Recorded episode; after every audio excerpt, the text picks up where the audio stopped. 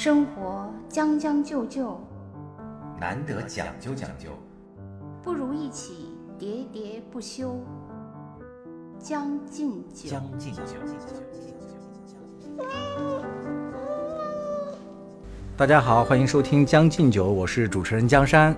我是兔子。最近啊，就是在家里面待的时间比较长，然后跟我的花友们啊，就聊天聊的也特别多。因为我养各种花嘛，就入了各种坑。但是最近我就发现啊，就是夏天啊，就是因为我们很多花友养花是一个很难度夏的这么一个难题，大家都遭遇到了。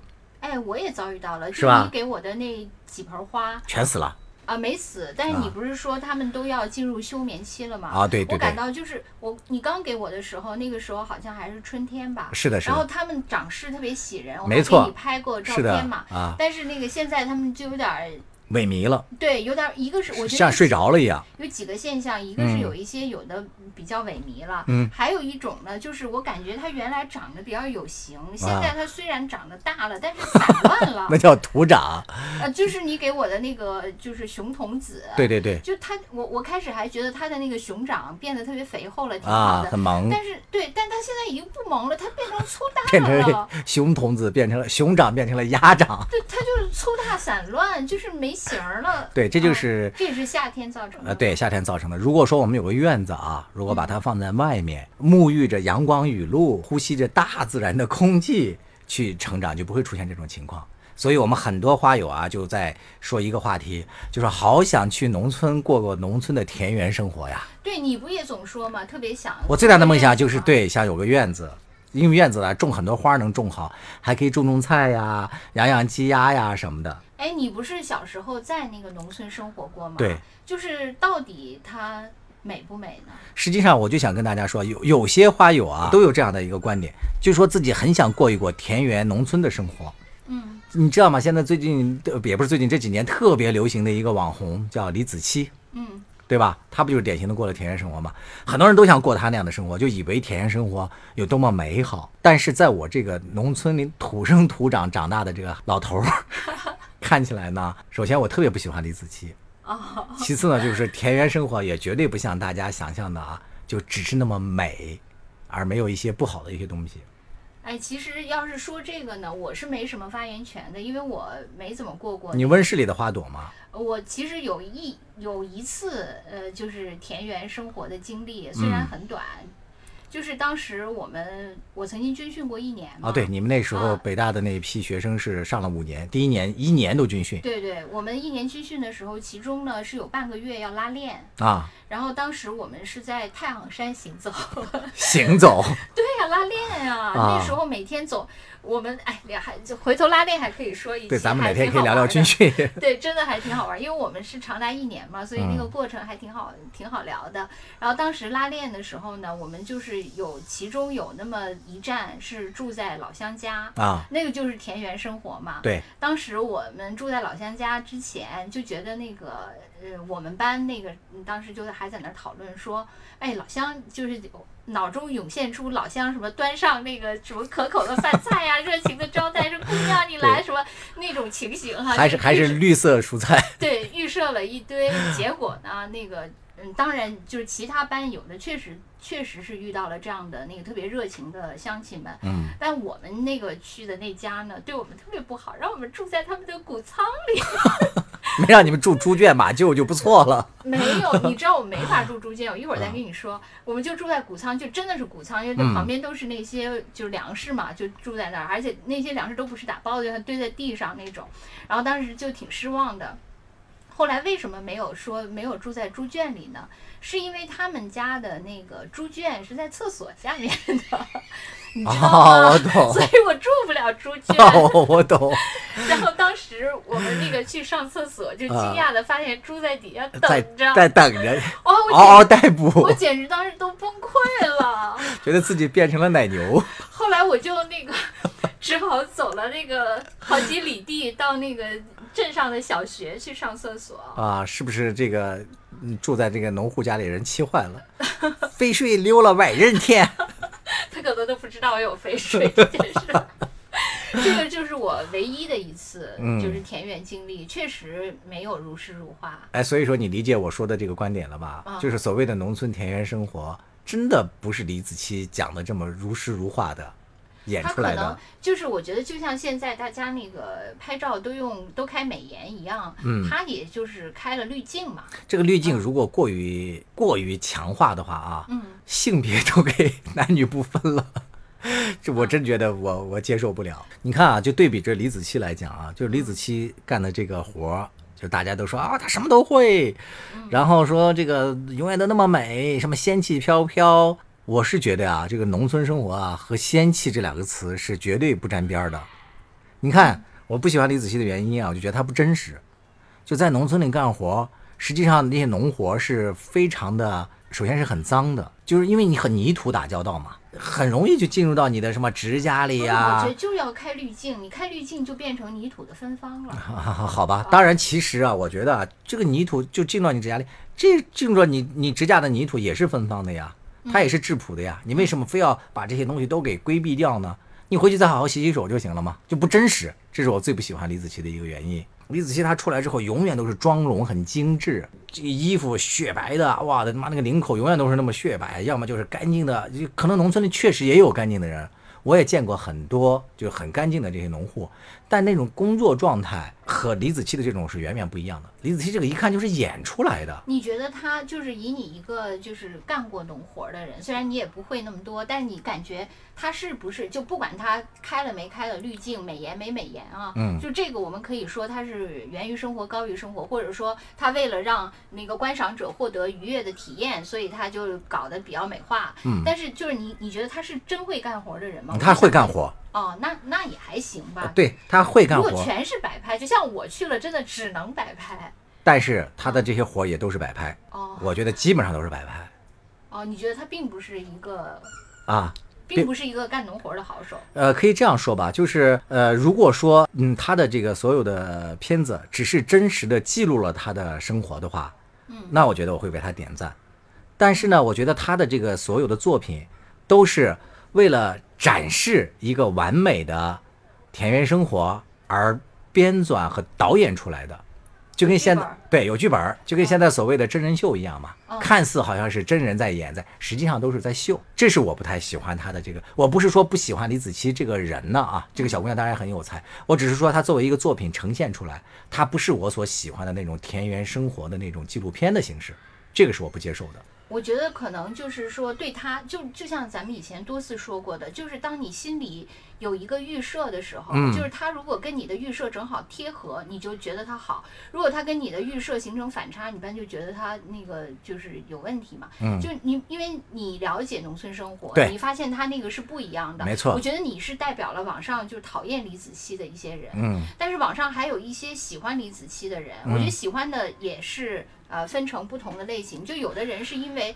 他确实就是单纯满足了呃就是很多人的呃田园梦想嘛对归田园居的那种。对，就是最早陶陶渊明的这种什么，但是陶？渊明的那个呢，又跟他不一样，就是说像中国古代文人，实际上他是在就是那个儒道之间转换嘛。是的，就是说他其实是不能入世，他就出世给自己寻找一个借口和解脱嘛。是的，啊，其实他还是如果能入世，那入世肯定是首选嘛。对，啊，就是那个他出世是不得不，然后还给自己一个美好的说法，其实是这样的。对，你看这里面确实就是有一个差别啊。如果就聊这个细节的话，你看像田园明，他有一个很大的一个特点是叫什么？对，不为五斗米那个折腰，他的这个精神诉求。但李子柒恰恰和他相反啊，李子柒是恰恰我为了要为了挣这些五斗米，我来拍这些东西。我觉得这是他俩的背离啊。嗯，但是这可你不能跟他 跟陶渊明好像还没法在一个那个嘛，啊，因为他本身并不是一个文人。所以我说嗯这个我不是呃回击李子柒啊，我是说有些人无限的拔高李子柒这个节目，嗯就说他代表了好多人什么这个出世的精神诉求，有一些人是讲这个的啊，我是说这一类我我不赞同。对，其实我呢，我就是我想说，有一类是因为他满足了田园嗯梦吧，还有一类呢，可能就是比较喜欢李子柒的是，李子柒可能确实就是他的一些就是什么呃田园生活，就引发了这些人童年的一些回忆嘛。嗯，其实啊，我我也注意到这个现象，反而是真正有农村成长经历的人啊，我看在他的那下面评论啊，都说农村生活可不是这样的，大部分人都是这样反应，反而恰恰是可能是那种就是在城里长大的孩子，偶尔农村去外婆家待两天，哦，他没有真正体验农村的生活的苦，只是尝了外婆种的这个呃西红柿，呃什么瓜果，就留下了甜美的印象的。这些人，他可能会觉得李子柒代表了他们的农村印象。我我的心路是，就是我刚开始知道李子柒的时候，也是在微博上。嗯，我虽然没有农村生活经历，但是我也是觉得他确实美化了那个过度美化了。对，我也觉得他过度美化了。我开始也是属于就是不是很喜欢他的那一派，但是我从来都不会去战斗跟那些人吵架那个。但后来他不是那个，就是呃，另一个又爆了一点，是因为他在那个海外，在 YouTube 上，对，特别火，据说已经超过了 CCTV 什么对中国形象的建设等等。对，但是不管怎样，就是我还是觉得这个是相对来说正面的啊，对啊，对，这个相对来说正面，因为那个他在这个 YouTube 上火，实际上并不比他在国内火。那个晚，他很早就在那个，因为他我我原来看过有一篇数据分析嘛，就分析他在 YouTube 上的数据，对，他是很早就开始。呃，在在那个上面经营了，嗯，而且他的数据也都比较稳定，嗯，然后那个他们还对那个就是他的评论点赞的那些数据进行了这个语义分析嘛，是的，呃，一个是说那个他是来自世界各地的，嗯，就是比较靠前的是什么美国呀什么的那个，反而是对他点赞那个最多的，然后他的评论下面的评论是各种语言，对，就是很多人其实因为他啊对中国有了初步的印象，这还真是他的贡献。当然也有人误解他是日本人，也有，因为对于西方来说，他都分不清东北亚这一块儿嘛。是的，啊，有可能是这样的。对他就是迎合了一些啊。对，另外就是这些人，他对他的那个喜欢，也是就是说，我觉得一个是田园生活这个，另外就是觉得他能那个就是。很多事情从无到有，对他什么活都会干。对，就这种变化，就是嗯嗯，对，尤其是对欧美的那个那个社会嘛，因为他们的那个城市化其实是更早、更深，所以他们对那个田园的向往呢，可能因为他告别的更久，所以他更向往。另外一点就是说，也符合他们对所谓的这个东方民族的一种期望嘛、想象嘛。对，就人家老说这个犹太人的脑和这个中国人的手嘛，就中国人手比较巧，对吧？然后李子柒恰恰符合了他们这个对东方、对中国人的这样的一个期许。对，但是我我还是觉得呢，不管怎样，就是这个所谓的这个中国故事的讲述，嗯，就不管怎样，还是算啊，对，从这点来讲呢，我也觉得是挺好的。对，但是如果说从我的角度啊，我经历了很多这个农村生活嘛，我只是觉得他这种东西满足不了我的需求，我觉得他这个有点太假，就对我来说，嗯嗯，美则美矣，但是不够真实，就不够生动，所以打动不了我。哎。我记得你以前跟我说过，其实李子柒也不是一点零版，它其实啊，对，实际上比如像日本、韩国啊，它早就有一些从作品层面，呃，有所突破的，就是建立了所谓的森系嘛，啊，这种呃，日本的最有名的叫这个小森林吧，呃，是冬春还有夏秋这两部啊，讲的其实是一个女孩的一个故事，她和这个李子柒有点像，也是一个小女孩，嗯，父母都不在，然后呢，她一个人去东京闯荡，然后适应不了。这个东京的都市生活，然后又回到了她小时候成长的这个农村，在农村又待了这么几年，就这个整个电影就记录了她在这个农村里面种稻田、收柿子、做成什么酱，就是李子柒的大量的这个素材是 copy 他的啊，对，就至少从创意层面都是 copy 他的。你有奶奶吗？啊，没有没有自己家的奶奶，但是有邻家的奶奶。哦，对，因为李子柒的叙述好像也是这样。对，这个现在不是那个越南的有一个李子柒又开始抄三点零版了，是吧？抄中国的李子柒嘛，连奶奶和小狗都抄过去了。那有可能日本的那个之前也有更深的鼻祖，可能就是我感觉是不是城市化以后，就是人们对这种田园的向往，很向往啊。对，因为你要找到一个具体的那个具象的落实嘛，就最后他们就形成了这样一个呃故事的模板。对，所以说其实审美的这个层面也有不同的层面嘛。就很多人一般啊看到李子柒这一层就够了，但是对我来讲，我可能期望的更多一些，更期望靠本真的。这个方向再前进一步，就是他这个记录的生活是真实的，我更喜欢这一类的。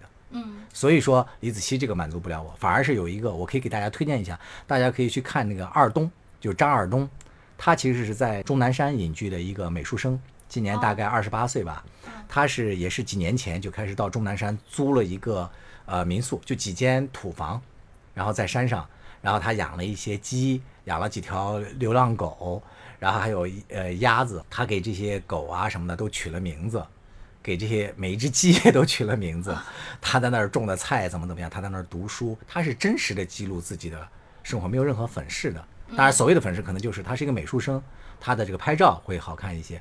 但他即使这样呢，他也不用滤镜，尽可能真实的反映他的生活吧。他的审美和我的审美就比较接近，我更喜欢这个类型的。就是你觉得他是在真实还原田园生活这一方面，另外我觉得最主要的是他真心出于对这个生活状态的热爱。对啊，他愿意放弃那个生活，啊没错啊，对，然后展现自己的这个那个李子柒，这个其实大家呃后来也都有一些文章报道嘛。就李子柒，她最早虽然也是说啊，就是因为他奶奶生病，他也是父母离婚嘛，好像还都不在了。他因为他奶奶农村的奶奶生病，他回去照顾奶奶，所以在那里住下来了。但实际上，李子柒的真正走红是背后资本的力量运作。哦，就是他开始拍这个好像是他自发的，对但是是被资本看中了。是的嗯，被资本给一手捧红的嘛，嗯也是建立了团队来这样运作的他，把它包装成了这么一个现在的一个状态。嗯所以说，我不喜欢的一个原因就是，他拍出来的这种东西，并不是一个人真实的生活的反应，这是我不喜欢的主要原因可能也许现在的都市人就需要塑料田园吧。啊。对，你说的非常对。各位好，我是中央广播电视总台主持人沈听。面对快节奏、高强度的工作生活，是要放松心态、将就应付，还是努力讲究、全力以赴？每个人都会做出自己不同的选择。就好像法国作家加缪所说的那样：“Life is a sum of choices。”人生就是由无数个选择组成的。到底是选择将就还是讲究？欢迎收听江山和兔子为大家带来的生活脱口秀节目《将进酒》，每周一、周四准时更新。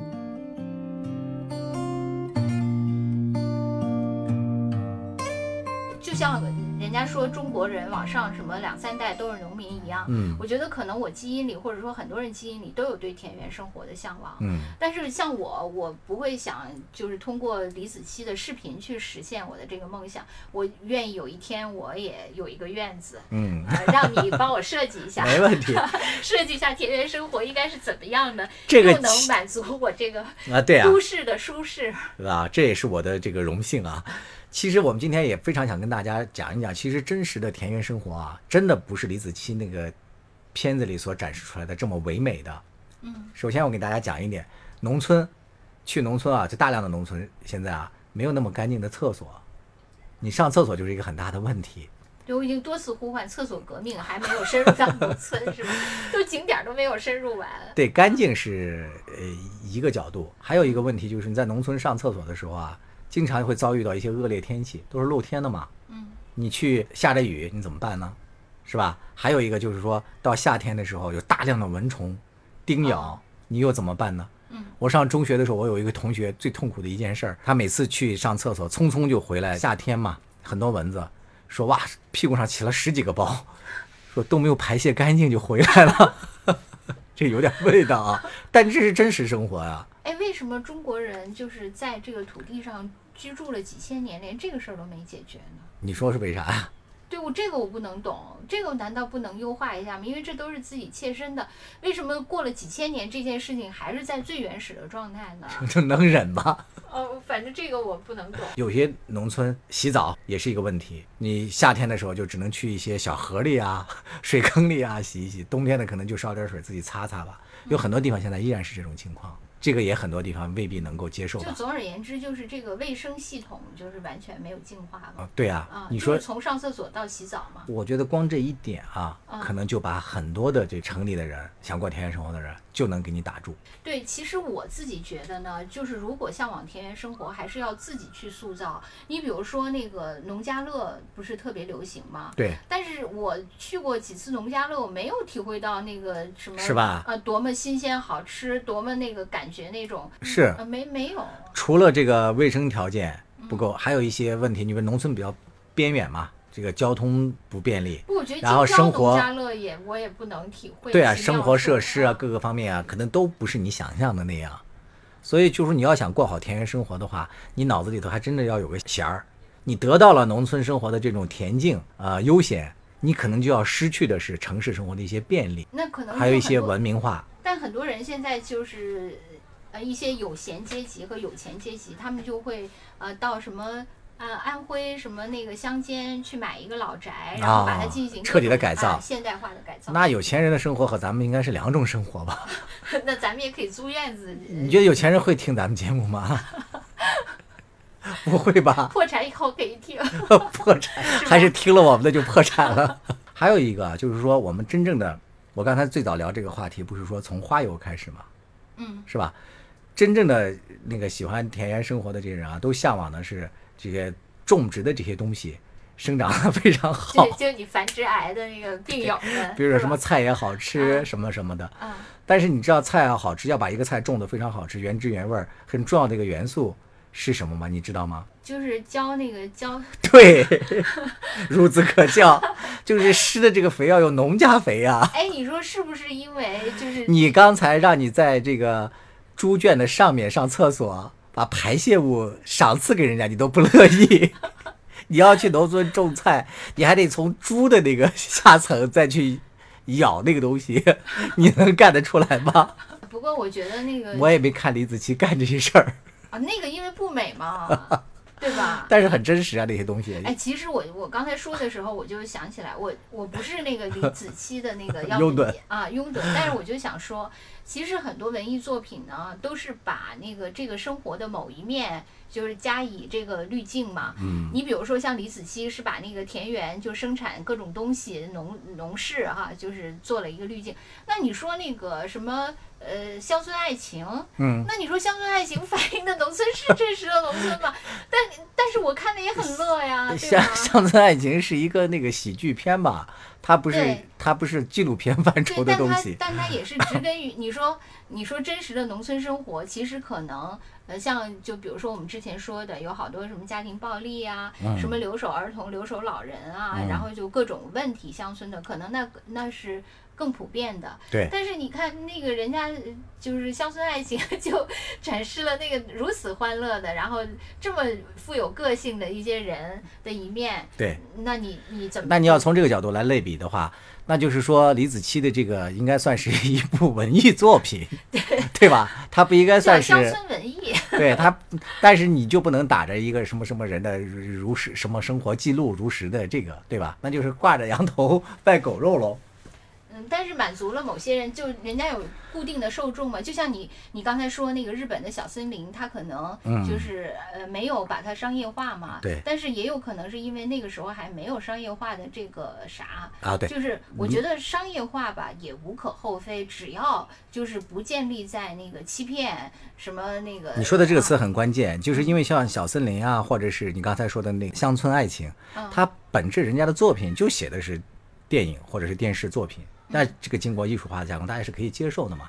但是李子柒的对外的这个 slogan 或者说对外的报道，它是纪录片啊，啊，它是叫纪录片吗？就是不是不是你看他经常自媒体嘛。对自己就如实什么记录一个什么什么，那我觉得这个作假的嫌疑嘛，我是从这点角度讲。哦我我是说的那我说的作假不是指那个就是它原始的这个品牌啊，那个我是指就是他卖的东西别 作假，希望比如说呃他卖的什么各种酱啊什么的，你买真过吗？我没买过，就是真的是按照他的好像说它那个过的那个蜂蜜吧，就卖了几千万嘛，光这一个蜂蜜。我我的意思就是说，它真的按照它展现的那个过程生产出来的，嗯。啊，我我觉得我是可以接受的啊。如果说那个这个我不希望被欺骗，啊，其实啊。我觉得把它理解为是一个广告片吧，可能更能啊接受。就是确实还是我就是呃境内和境外不一样，对国国内就像你说的是一个品推嘛，对，就是品牌树立和品牌推广的一个过程嘛。对然后对于国外来说，可能所以我我们今天其实聊这个节目，尤其是我啊，江山的观点啊，也并不是说我们要如何批驳李子柒，我只是想跟很多这个看了李子柒的作品，想要去体验农村或者说田园生活的人，给你们敲个警钟，或者说泼点冷水。哎，不要因为他的这个几部作品，你就一冲动就真的去实施去过这种生活了。就是这种生活啊，和你们想象的还真是有区别的。